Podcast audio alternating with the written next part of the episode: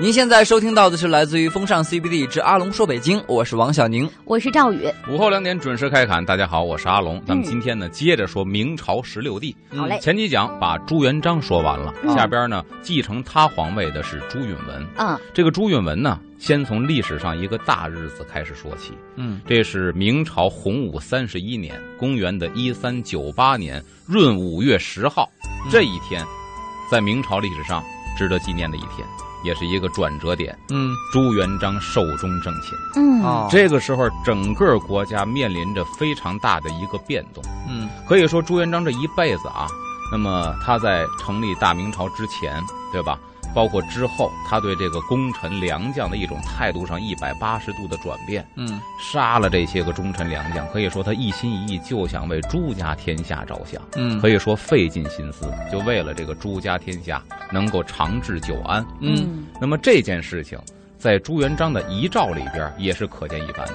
怎么说？因为史学家对朱元璋的遗诏啊，参考了很多史料，每个遗诏呢都不尽相同，大体一样，但是个别的字句呢不太一样。嗯。所以呢，很多我们看到的遗诏是综合了各方面史书，然后呢串出的这么一个遗诏。嗯。今天给大家念一段他遗诏里边写的，嗯。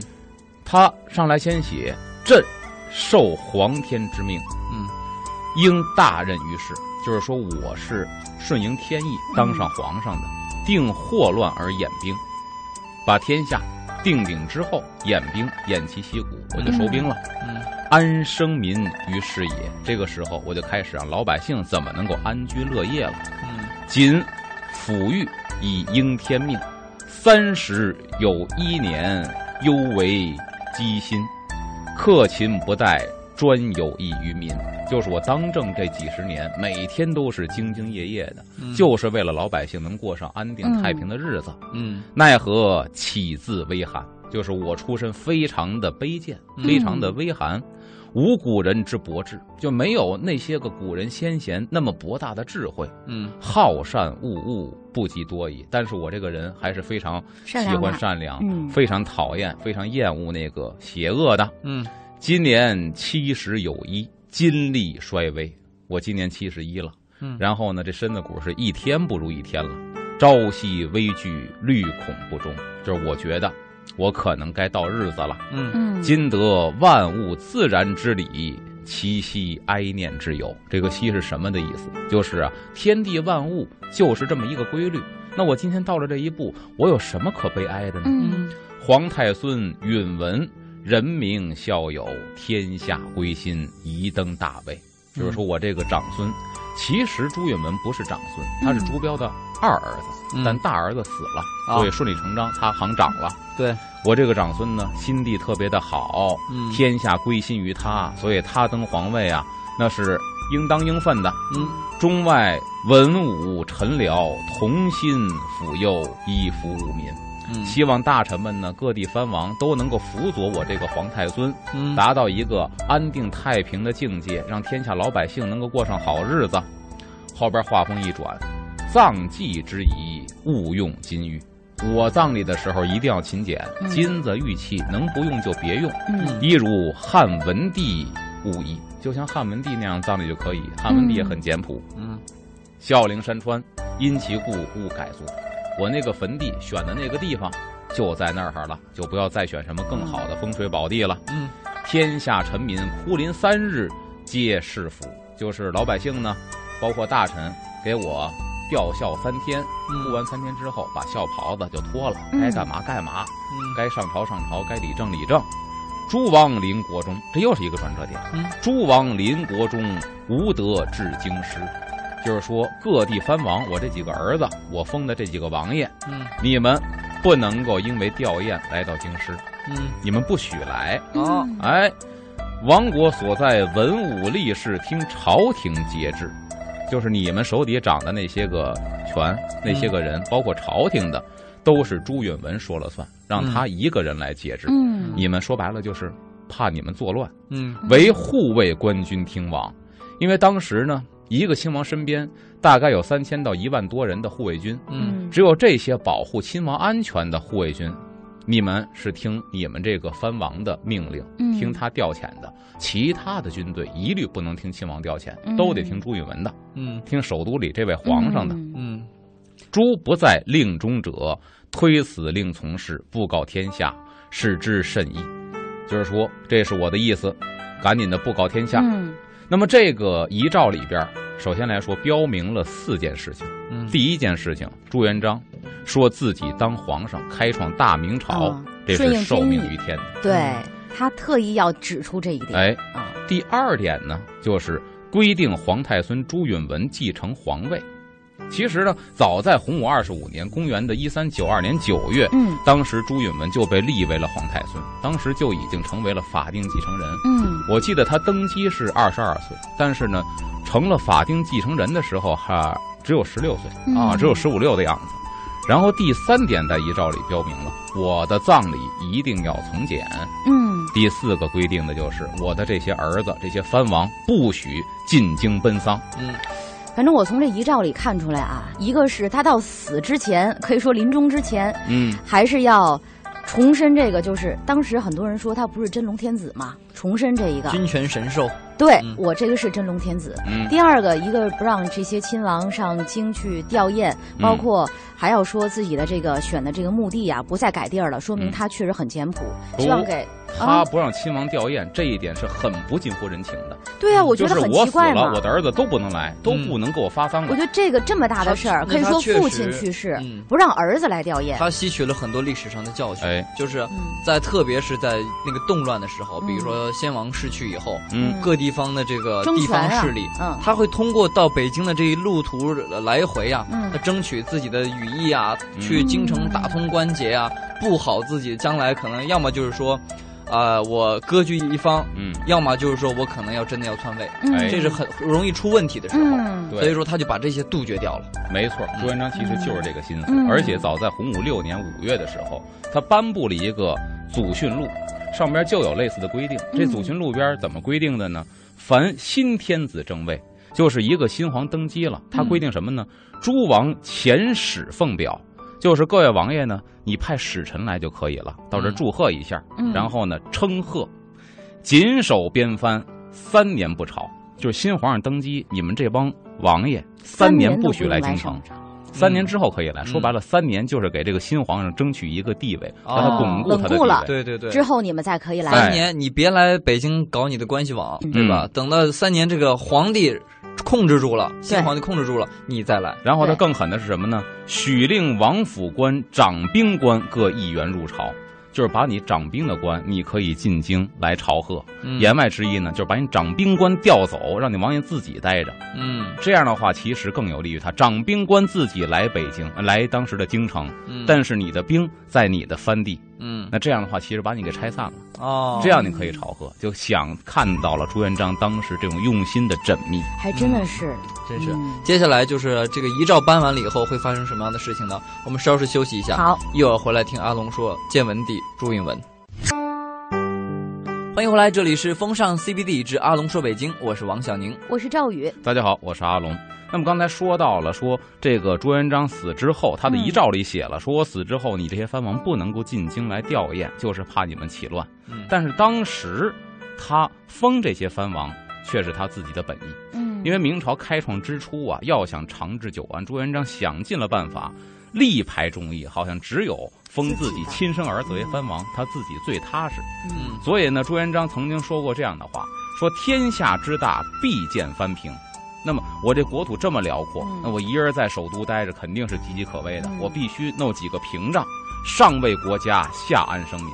上嗯为了保护国家，下为了百姓能够安居乐业。嗯然后先王封建，这封建咱说封建社会嘛，是一个社会体制。嗯封建它的本意什么呢？就是封而建之。嗯我封你怎么怎么着，你去建那块儿。先王封建，嗯所以庇民，给老百姓一个庇护。嗯周行之而久远，就是周朝，你看他就按这个方法办，所以他这个时间很长。嗯，秦废之而速亡，秦朝就废了这个制度，你看没几年死了。灭亡了。嗯这朱元璋说的。嗯嗯然后汉晋以来，莫不皆然。你看历朝历代全都是这样。嗯其间治乱不齐，特故失以为何如尔？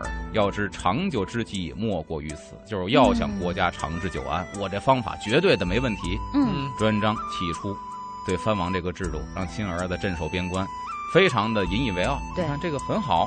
嗯所以说呢，洪武三年册封了第一批亲王，就包括秦王、晋王、燕王，咱知道后来的皇上朱棣，嗯对然后周王、楚王、齐王、谭王、赵王、鲁王，这九个。嗯那么朱元璋一辈子先后生了二十六个儿子，嗯这六二十六个儿子，除了他那个长子朱标继太子位以后当皇上，对吧？嗯还有就是九子和二十六子这两个早王，嗯嗯剩下的二十三个儿子全都封王了。嗯这是当时他儿子的一个状况。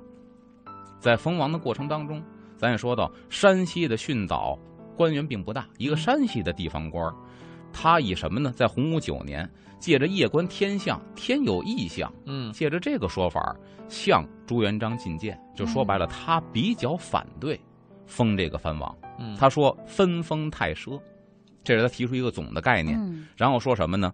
城郭宫室亚于天子之都，就是你看你儿子在地方上建的他那个都城，嗯。比你这个都城就差那么一点点，嗯。相当的恢宏，嗯。尤之以甲兵卫士之盛，就是他屯的兵啊，那那是不可小觑的。嗯想造反，可能随时会造反。嗯臣恐数世之后尾大不掉，就是您死之后再换几个皇上到那个份儿上，第三个皇上、第四个皇上再登基，可能他的势力比那藩王势力小得多了，啊想再把他甩掉很难了。有道理，然后削其地而夺之权，那个时候你再把他地给削掉，嗯再把他权给夺掉，必生绝望。这个绝呢，嗯不是那个绝绝的绝，是一个角，一个犄角的角，嗯加一个那个缺的那半拉，绝望哦什么意思呢？就是不满意，嗯就必然使他们心生不满，嗯然后甚者援奸而起，就是可能更有甚者就因为这个当由头，嗯就开始起义了。嗯方知无及矣。这个时候你再防他已经来不及了。嗯嗯有道理又引了这个汉朝的七王之乱，嗯晋朝的八王之乱。那么他说完了这个一系列的厉害之后，嗯他得给朱元璋一个建议。嗯他的建议是什么呢？隔一时之恩，就是现在啊，您这个恩典呢，稍稍停止一下，嗯治万世之力。这样的话，您万事能够长治久安，嗯消天变而安社稷。天变什么意思？就是起义造反，嗯可以把这个扼杀在摇篮里，让你江山社稷能够永固。然后他说了前面一总括，说分封太奢，嗯分封太奢，奢侈到什么地步呢？他也考察之后报告给朱元璋，说朝廷每年给这些藩王万担的岁禄，一年给一万担，嗯非常不少了。对嗯地位于公侯百官之上，他比在朝一品大员地位还要高。嗯嗯然后呢，亲王有三千到一万九千人的护卫军护着他们，而且亲王呢可以节制诸军。换句话说，比方说皇上一听，哎，那边北边造反了，派军队去，那么燕王朱棣可以截着。到我这之后嗯节制了，嗯，你们不要去北方打仗，先留在这儿。哇，他有这个权利那这个权利很大哦，节制诸军的话，那就很可能会外敌入侵呢，对嗯或者跟外敌串通一气都可能会发生。没错，所以他当时说了这些是有理有据。嗯说完之后，朱元璋大怒。他说那个话呀，说实话，如果让这叶伯驹听到之后，当时能吓破胆。嗯他都用到了几乎骂人的话，小子、小子，嗯。就这个小子，嗯。小子见无骨肉，你这个小子见离我跟我亲生儿子的关系，见无骨肉，嗯。速逮来，无手射之，赶紧给我逮来，我亲手宰了他，无嗯无手射之。当时也说哈，阿龙也跟我们说，说这个朱元璋其实，你看他对身边的人帮过他的这个有功之人，嗯最后都挺狠的，但是唯独对自己的孩子可以说是很纵容。哎，没错嗯，包括山西那个大同的代王对，啊，当他爸活着的时候，他就说我要当皇上，皇皇上他爸就哄他玩，去回大同自己盖王府去吧，哄孩子，嗯对不能哄他儿子玩。然后叶伯驹呢，被逮到京城之后，嗯。并没有被朱元璋亲手杀了，嗯。但是在监狱里被囚禁致死。嗯，这个叶伯巨被囚禁致死之后，朱元璋其实也反思了，嗯。他当时也琢磨，嗯。这老叶说的有点道理，嗯，所以他当时提出了一个说什么呢？分封而不赐土，一共三条：分封而不赐土，列爵而不临民，实禄而不治世。什么意思呢？我分封但不赐土，这块地方让你管着，但这地方是国家的，啊是我皇上的，不是你的，你只是一方的王。嗯嗯不要把它归为己有。二来呢，列爵而不临民，我给你爵位，但是你不能像皇上临朝一样那么管理老百姓。嗯天下子民还是我皇上的，不是你这个藩王的。记住嗯第三点，食禄而不治世。我给你钱养着你，你不能给我掺和政事，嗯，就是国家的军权掌握在我手里，你不能给我掌握军权。嗯这是朱元璋其实在弄死叶伯驹之后，自己也长了个心眼儿。嗯，但是话锋一转，就是事情的发展都不以人的意志为转移。嗯在洪武二十五年（一三九二年），太子朱标病死。咱说了，当时朱元璋六十五岁了。白发人送黑发人，哎，这个时候呢，就立这个朱标的儿子嗯为皇太孙，就是朱允炆。嗯那么洪武的二十八年，公元的一三九五年，嗯他的二儿子朱元璋的二儿子秦王，嗯还有就是洪武的三十一年，一三九八年，他的晋王，哎，也死了，又死了俩儿子。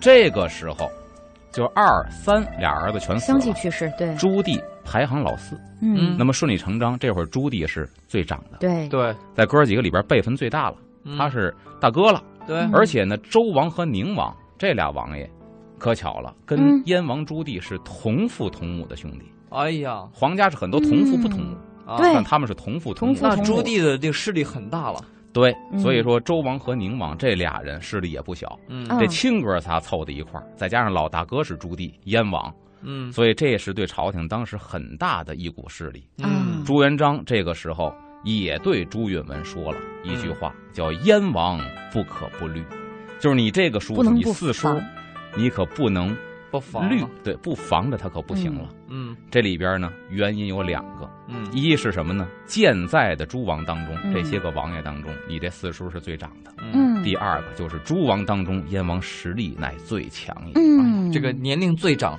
实力最强的这个四叔，后来干了些什么事情呢？我们稍事休息一下，一会儿回来听阿龙说。好，欢迎回来，这里是风尚 CBD 之阿龙说北京，我是王小宁。我是赵宇，大家好，我是阿龙。嗯咱们今天说的是明朝的朱允炆皇帝。嗯这朱允炆呢，出生在洪武十年，公元的一三七七年，嗯就是朱元璋死，他登基这个时候是二十二岁。嗯面对了这么强大的四叔，他也感到过危机。嗯，所以说呢，朱元璋除掉功臣之后，和这个朱允炆有过一段对话，但嗯当时的对话，朱允炆表现出的还是不谙世事的小孩的心态。嗯朱元璋说什么呢？朕以玉鲁辅诸王，可令边臣不动，以汝以安。就是我嗯把这些个诸王，啊，把他们给到边疆去，让他们戍边，嗯防止敌人入侵，能让边臣不动，让地方上安定，边疆安定。这样呢，其实我是给了你，夷呢是留给留给你一个太平天下。嗯然后朱允炆说呢，鲁不敬，安宁静就静就是安宁的意思，嗯就是边关那些个造反的势力啊，嗯或者这个入侵的势力啊。啊葫芦啊，嗯他们不安定，诸王与之。我这帮亲叔叔，这帮藩王可以抵御他们。嗯帮你也省去不少心思。话锋一转，诸王不敬，孰与之？我这帮叔要是造反，谁来抵御他们呀？嗯我叔帮我抵御外敌，但我叔造反呢，嗯，谁来抵御他们？朱元璋说：“汝意如何？那你什么意思觉得呢？嗯朱允文这个时候啊，还是说什么嗯慈悲呀、嗯孝友啊。嗯咱说他这个品质毕竟是我叔一直没变。嗯他说什么？第一句话就表明了心态，以德怀之。嗯，我以我的德来感化感动他啊，以礼治之嗯啊，用我的礼数来治他们。嗯不可择削其地，不能够把他地给剥夺了，嗯就撤藩，这是不能的。嗯又不可则废治其人，就更不能把他废为庶人。嗯。嗯又甚则举兵伐之，最最不能干的就是我举兵去讨我叔叔去。对，那这这个不太不像话了，那是我叔叔啊。嗯。朱元璋呢，当时也不是怎么想的，嗯。他赞同了孙子朱允炆这个建议，是也无以易此矣。嗯，就是我也是不是这么想的。就是一个老家长的心态，说哦也对呀。也对，啊。所以这一下呢，就鼓励了当时非常仁慈的朱允炆，嗯。觉得这样可以。嗯。也可能是朱元璋觉得呢，我已经把法制定得非常之周密了，嗯，我已经就这个牵情况不会出现，啊，就应该嗯不会出现。但我看你也很仁慈啊，我觉得你这孩子还不错。嗯嗯那么在这个洪武元年，一三六八年，嗯朱元璋刚登基的时候，就立长子朱标为太子。嗯朱标是朱允炆的爹，嗯，这朱标就是以贤德闻名，嗯就是他爹呢跟他儿子你看这还随了他爹了，是这一家都是好人。哎，就是他爷爷比较暴力嗯啊，他的儿子孙子都挺仁慈，嗯 天性仁慈。嗯 对朱元璋呢也经常劝导他，就是爹呀、您这个杀戮太重了，劝着他不要再杀戮了。嗯朱标呢对这个兄弟们呢也非常有爱，嗯说有一次呢周王犯错了，就是朱元璋的儿子朱标的兄弟嗯犯错了，他弟弟朱元璋呢就要杀这儿子。朱标是怎么说呢？日夜悲泣，嗯，天天没白天没晚上的哭啊，就为这周王求情。但是朱元璋这个时候呢，也是亲儿子，嗯也是难下决心，真给弄死吗？一看这个朱标长子哭了，得了，借坡下驴，说我去问问刘基、刘伯温去，啊，嗯问问刘基说，你看我怎么处置这儿子？嗯我要杀他。刘基说什么呀？创业之君，法不可不严。你天下初定的时候，这个法是不能不严的，嗯对吧？要不你你说什么不算，没人听你的了。哦，他的要意思还是杀之，嗯但是刘基呀、人有心眼儿啊，你们家无事，我干嘛置你儿子于死地？他跟我没仇。嗯话锋一转，守城之主，法不可不宽。啊天下已经定下来了，你现在是守这个国家，安定民心，嗯，你还是要讲这个人情世故的，嗯啊，对，稍微宽点无所谓的。两边的道理都讲了，哎嗯，朱元璋这个时候一看，没问一样长子朱标哭，刘伯温呢给个台阶儿。刘，伯温等于说了等于没说，哎。对啊，那我聪明啊，两头的话何乐不，为呢？呃得了，我就赦免周王吧。嗯也就说，其实朱标那会儿就很仁慈，嗯。因为为什么你的亲兄弟往后很可能成为你皇位的争夺者，对，嗯但他为自己的敌对势力求情，这个人非常仁慈。善良。啊。然后洪武二十五年，公元的一三九二年，嗯。朱标早逝了。这个时候呢，皇位传给谁？嗯朱元璋也把这个心思啊，心中这种烦闷呐、流露给大臣们。嗯大臣们呢也帮他宽慰。这个时候，翰林院学士刘三五上前就劝慰啊，说按祖宗这个家法呢，咱们应该立朱允文为皇太孙。嗯他说呢，皇孙世敌，富于春秋，正位及处，正位处及，四海细心，皇上无忧矣。他又是长子的儿子，又是您的长孙，嗯，因为他的哥哥死了，所以说呢，按照祖宗家法是无可争议的。嗯，你也可以没有忧虑的就把这个江山传给他就可以了。朱标呢，咱说朱元璋这儿子太子啊，他死的时候呢，一共生了五个孩子，嗯长子夭亡，二子朱允文就嗯居长了。朱允文这个时候才十六岁，嗯但是呢，他对朱元璋非常的得法，对他爷爷来说嗯非常的得法。他说什么呢？就是我爸爸死了，嗯他得劝爷爷呀，嗯对吧？因为爷爷的儿子死了嘛。嗯，他要劝他爷爷说：“死生固有命耳，这生死啊，天定会，说，嗯勿得过伤。您不要太过悲伤。嗯福望陛下以天下为重。福呢，就是我跪地求您了，您以天下为重。嗯，万一龙体违和，你看违和感，明朝就有万一龙体违和，您身体不适了，臣等复惊慌不已。嗯，我们会惶惶不可终日，谁来治理国家呀？”嗯。朱元璋一听很宽慰，哎呀，这孙子还真会劝。很懂事儿，嗯。哎呀，这个时候心里也放下了，那我把他立为皇太孙呢，也就更加的放心了。嗯。朱允文对各位叔叔啊，其实也是有他的忧虑的，嗯，所以呢，他跟他的侍读太常寺卿叫黄子成，嗯。就曾曾经谈过这个事情，就是嗯。他对他叔叔这个担忧。谈话内容呢如下：牛，朱允文就说了，说什么呢？各位叔叔现在全都手握重兵，嗯啊他们如果不驯服，我该怎么办？嗯其实他给他的这个老师提了一个问题，黄子成说呢，说这个诸王拥有的这个卫兵啊，只够保护他们自己的嗯啊，他们兵不多，三千到一万九，只够保护自己的。嗯如果他们发动了叛乱，朝廷呢派大臣加以镇压，这朝廷会有军队去的，他们是无法抗拒的。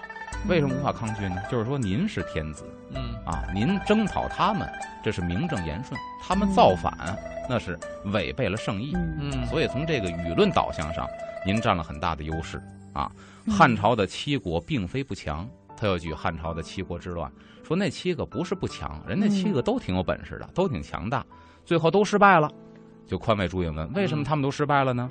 不仅由于这个强大弱小的力量对比，也由于呢他们行为叫违背礼法，朝廷镇压，名正言顺。嗯，所以说您就不用担心这个。朱允文这个时候跟他的老师说什么呀？如果有这样的先例呢，朕也就放心了。嗯，其实说白了，他在老师这儿讨的是一个定心丸，心理安慰嗯但是他这个老师啊，说实话，算错了。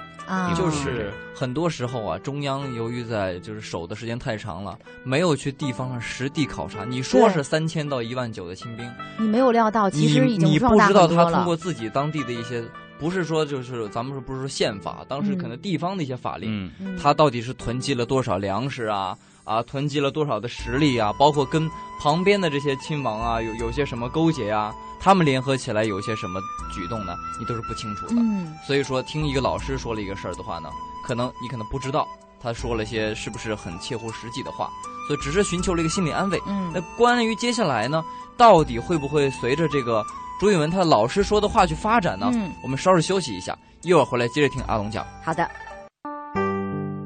欢迎回来，这里是风尚 CBD 之阿龙说北京。各位好，我是王小宁。我是赵宇。大家好，我是阿龙。嗯咱们上时段说到呢，说朱允文跟老师讨教了一下，说我这个几个亲叔叔会不会啊造反呢？老师给他吃了定心丸，嗯说于理于法他们不敢。嗯这时候的他。你问建议的人给你错建议了。这个之后，确实事实证明他是错误。嗯嗯朱允文这个人呢，史料记载说生下来呢，这额头有些偏，就长歪了。嗯但是呢，人有古怪相，必有古怪能。就这个人他特别聪明，从小嗯特别聪明，而且呢非常的慈悲，嗯甚至慈悲到什么地步呢？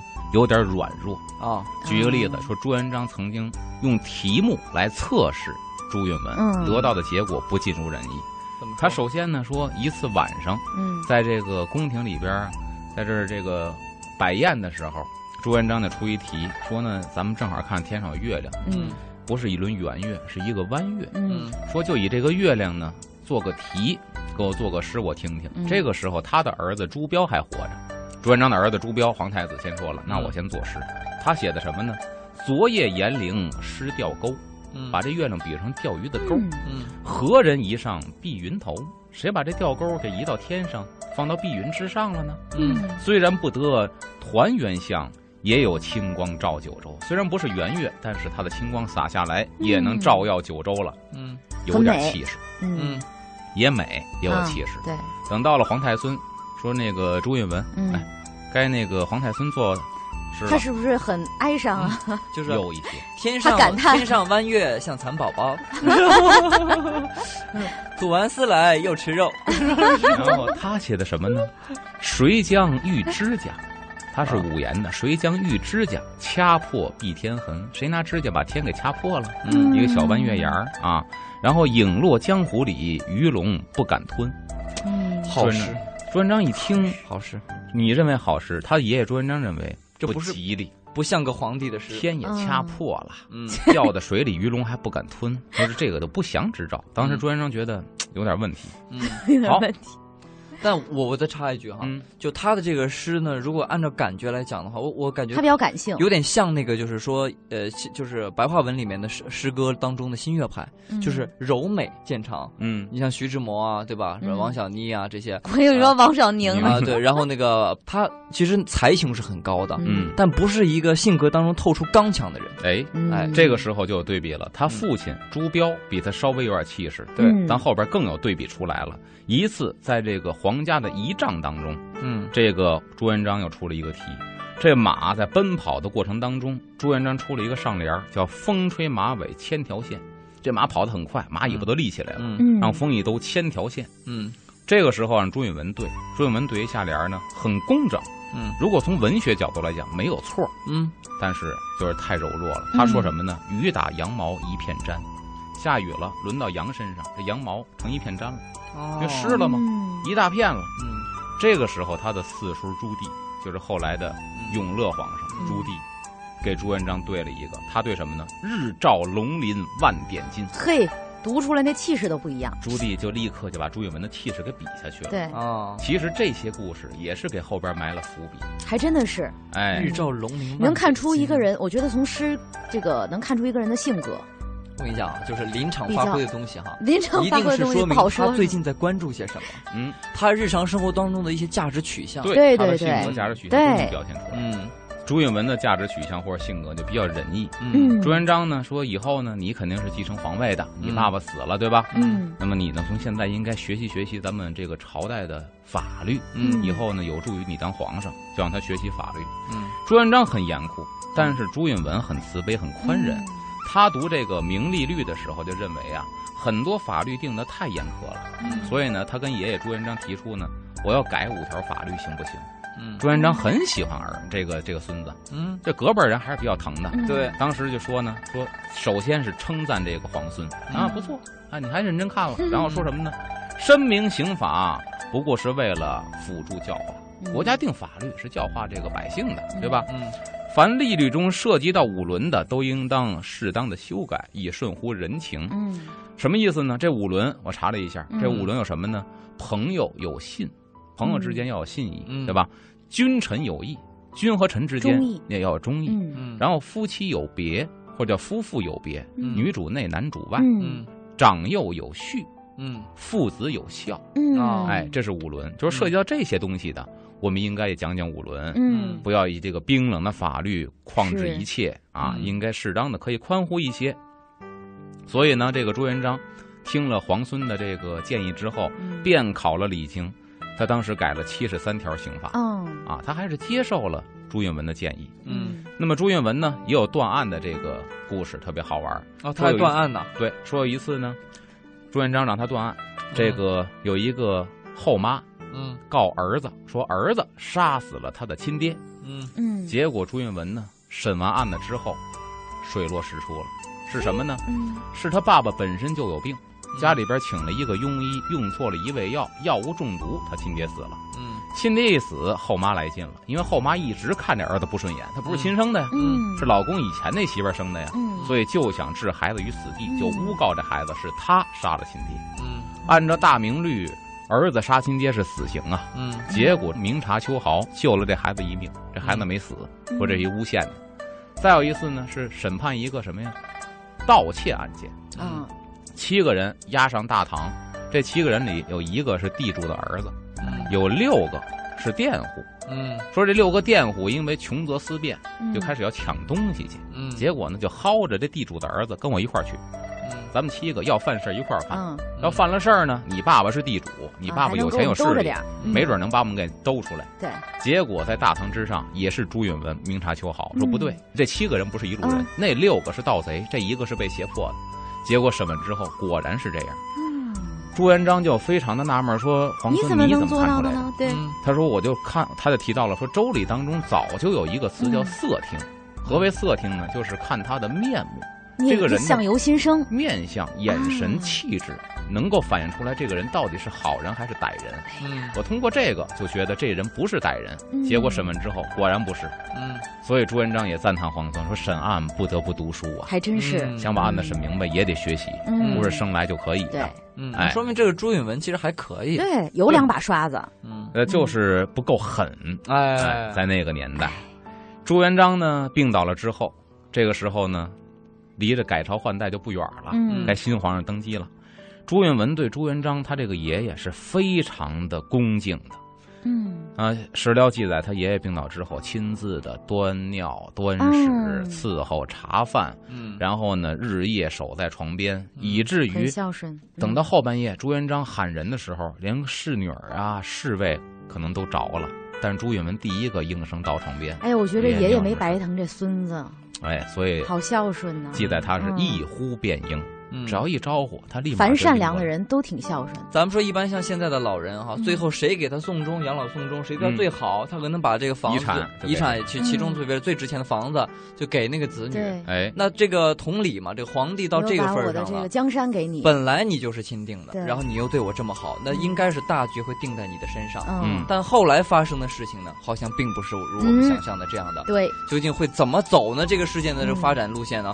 我们这一期看来是时间不够了。下期嗯也特别感谢阿龙给我们讲了这个建文帝朱允文哈。嗯关于他后来的发展呢，我们下期节目继续听阿龙讲。